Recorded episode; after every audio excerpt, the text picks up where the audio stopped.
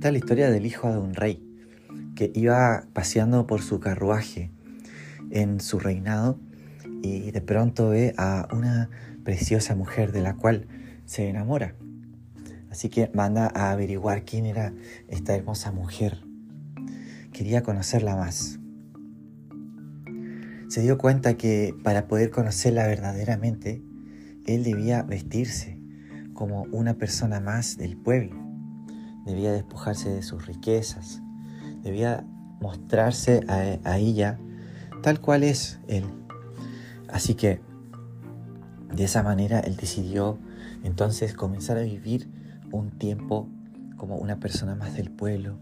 Se hizo amigo de esta mujer y comenzaron prontamente a profundizar en una relación en la cual se conocían uno al otro tal cual eran. Un día este hijo del rey le pide la mano a ella y ella accede, dice que sí. Le ponen fecha a su matrimonio.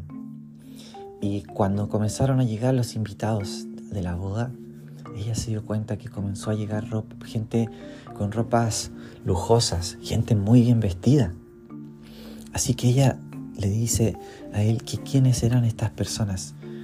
Y él le dice a ella que eran personas del reinado, que él en realidad era el príncipe y ella ahora era la princesa. Pero era necesario que ella lo conociera a él, sin riquezas y poder, para así decidir amarlo a él tal cual era. Así que celebraron su unión y toda la gente del pueblo estuvo muy contenta por esta verdadera historia de amor. Esta historia nos refleja mucho de lo que el Señor Jesús hizo por nosotros.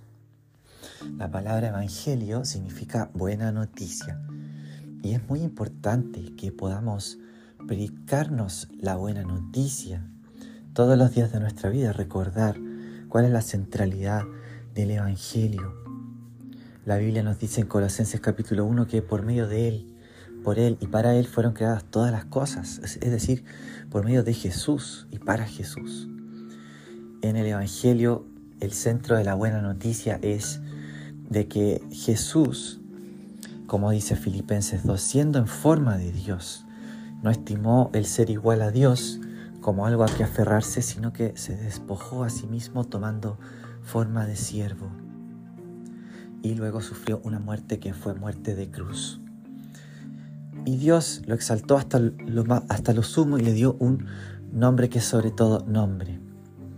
El Evangelio es la buena noticia de que Jesús vino, nació en un pesebre, murió en una cruz y vino por amor, vino para conquistar tu corazón. Así que una clave muy importante de nuestro crecimiento espiritual y de nuestro caminar con el Señor es vivir una vida centrada en el Evangelio, en la buena noticia. Y quiero derribar un mito hoy acerca de que cuando uno se convierte al Señor, vive una etapa de primer amor y luego ese primer amor se apaga. Si bien es cierto que a muchas personas esto les sucede, el mito que quiero derribar es que esto es así. Porque permíteme decir que esto no necesariamente es así. Y de hecho, permíteme desafiarte de que esto no sea así en tu vida. Esto no tiene que ser así en tu vida. Podemos cultivar nuestro primer amor como una relación cotidiana con el Señor. Esto es como si fuésemos jardineros y necesitamos cuidar eh, nuestro espacio, nuestro patio con flores, para que ese espacio se mantenga precioso, es necesario estar sacando las malezas, es necesario estar cultivando este jardín. De la misma manera, nosotros podemos cuidar este primer amor cultivando diariamente una relación con Jesús. Si bien también es cierto que vamos a pasar por temporadas Así como un jardín también pasa por otoños, pasa por primaveras, pasa por veranos, pasa por, todas las etapas.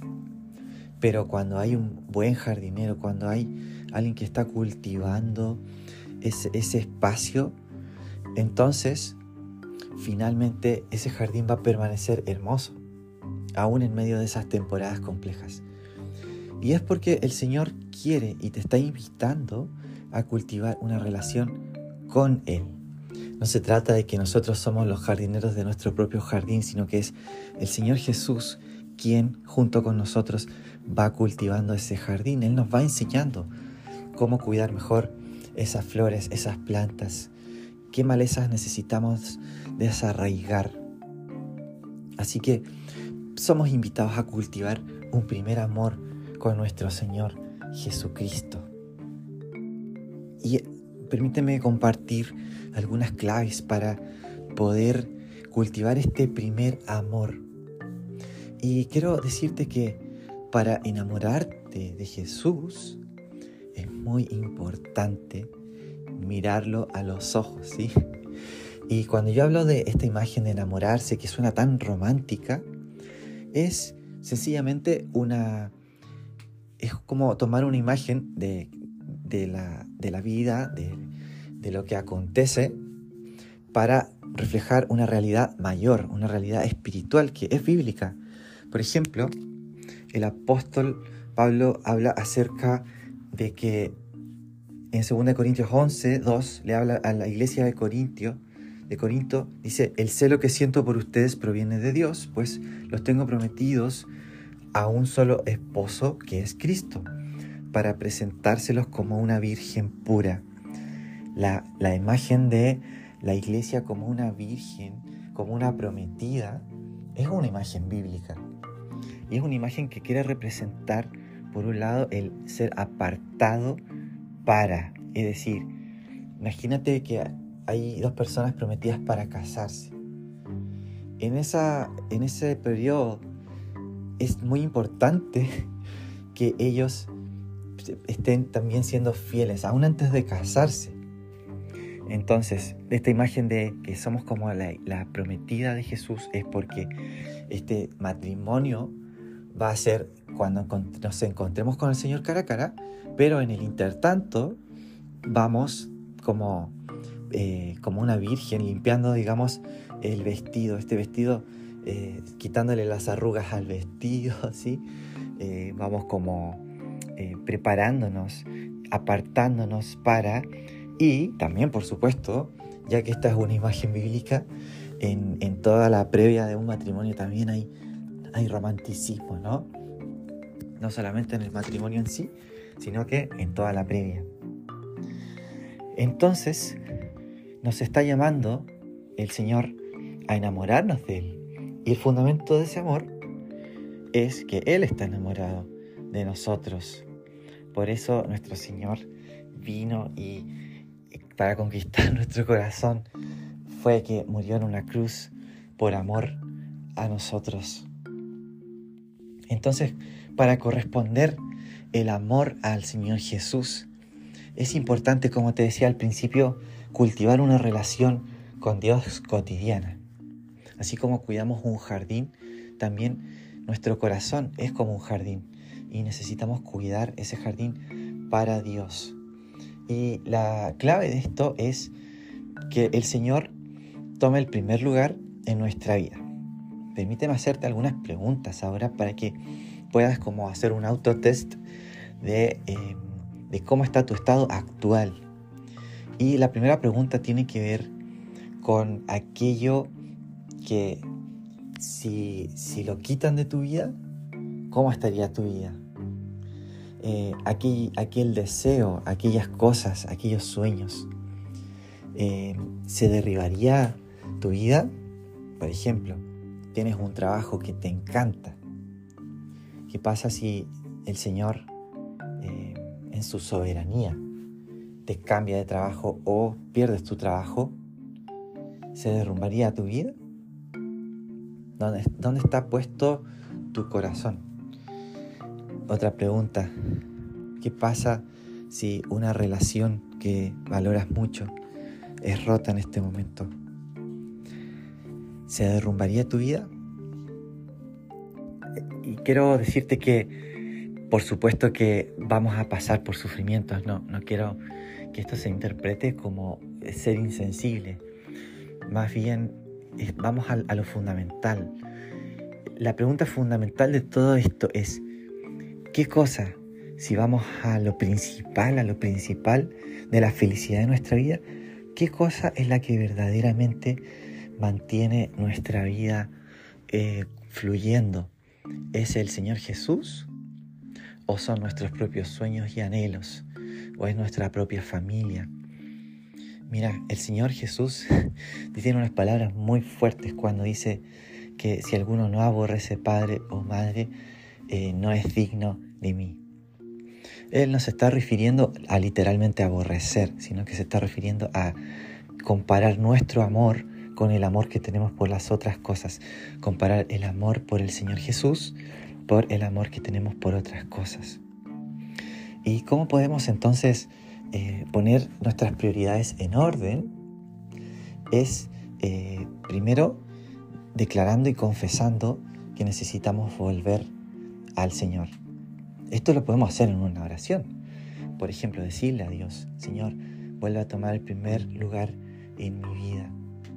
Me doy cuenta que te puse a esta persona o a este anhelo o a este deseo o a esta cosa en el lugar que solamente es de vos. Ese lugar que es único para Dios también nos ayuda mucho a esta imagen de la iglesia como la prometida a entenderlo. Porque imagínate que hay una pareja de prometidos sentados en, un restaurante, están comiendo, están cenando, están compartiendo juntos. Imagínate que de repente viene eh, el exnovio de ella, se encuentran en el restaurante, una situación bastante incómoda por lo cierto, y eh, se sienta con ellos y de la nada él eh, la abraza. Creemos que eso es incompatible, ¿no es cierto? La reacción de ellas debería ser como alejarlo o, incluso pegarle ahí una bofetada, no sé. Eh, y por supuesto la reacción de él debería ser también la de defender a su novia y, quizás también hasta propiciarle ahí un, puñetazo, no sé. Eh, lo natural y lo principal es la fidelidad, es que hay un espacio que es sagrado, que solamente pertenece al Señor Jesús. Ese espacio es el espacio que es como el trono de tu vida. Ese trono de tu vida es cuando nosotros recibimos a Jesús como nuestro Señor y Salvador, le entregamos un espacio que es único de Él. Es un espacio que es como el espacio único que tiene una, una prometida para su prometido o un esposo para una esposa. Eh, es un espacio único. Y encontramos que esto es, está muy presente en el Antiguo Testamento también. De hecho, en el Antiguo Testamento vemos todo un libro del Antiguo Testamento, que es el libro de Oseas, en el cual te voy a hacer spoiler, pero te invito a leerlo, eh, Dios muestra cómo Él era celoso por su pueblo Israel, porque Él anhelaba la fidelidad de este pueblo y sin embargo este pueblo se iba detrás de otros dioses. Entonces, esto es identificado en la Biblia como em, adulterio espiritual, como fornicación espiritual, en el sentido de que el pueblo de Israel estaba entregando a otros dioses el espacio y el lugar que correspondía solamente al Dios de Israel. Entonces Dios eh, le estaba diciendo al pueblo en este libro que quería volver a conquistar su corazón. De la misma manera, ahora pensemos en nuestro prometido que es Jesús, cómo Él conquistó nuestro corazón al morir por nosotros en la cruz. Así que Él merece el primer lugar. Jesús merece el primer lugar el Señor eh, no quiere que tengamos como vidas estancadas. El Señor no quiere que vivamos en, en, la derrota, en la pasividad. Si bien vamos a pasar por momentos así difíciles, como etapas naturales de la vida, pero esto no significa que nos tengamos que conformar con eso. Así que permíteme, digamos, eh, no sé si este verbo existe, pero permíteme aleonarte, aleonarte para que realmente te pongas salvaje en tu relación con el Señor. Tome decisiones firmes, cultives el jardín que es tu corazón para crecer cada día con Jesús. Mira al Señor Jesús a los ojos y, y dile, Señor, muéstrame más acerca de cuánto tú me amas. Señor, si tengo otros dioses en mi corazón, otros ídolos que han ocupado tu lugar, Señor, vuelvo a vos, vuelvo a entregarte el lugar que corresponde solamente a ti. Así que te voy a guiar en una oración, voy a, voy a orar para que a medida que yo digo esto, vayas diciendo conmigo amén eh, y podamos realmente reconocer, declarar que podemos cultivar con el Señor un primer amor a lo largo de nuestro caminar como cristianos. Señor, este espacio sagrado es solamente tuyo, es el espacio del trono de nuestro corazón, solamente tuyo. Señor, nos arrepentimos si hemos puesto cosas para reinar nuestra vida en el lugar que es solamente tuyo. Toma nuestra vida. Te miramos a los ojos porque tú nos conquistaste, tú nos conquistaste al venir a morir por nuestros pecados. Tú conquistaste nuestro corazón, Señor. Correspondemos tu amor. Cada día tú eh, nos cautivas, Señor. Cada día tú nos llamas, tú nos buscas. No se trata de nosotros, se trata de lo que tú hiciste por nuestras vidas. Nosotros te amamos porque tú nos amaste primero. Así que Dios encienda nuestras vidas en más amor, más pasión, más de ti, para que podamos crecer más parecidos a tu imagen las personas puedan vernos y decir, wow, esta persona se parece a Jesús. Señor, gracias. Gracias por todo lo que has hecho por nuestras vidas y vas a seguir haciendo. Y enséñanos, Señor, a ser jardineros junto contigo de nuestro corazón, cada día de nuestra vida. Crecer en relación con vos y disfrutarte, así como tú también disfrutas estar con nosotros, Señor. Gracias, Dios. Oramos todo esto en el nombre de Jesús. Amén.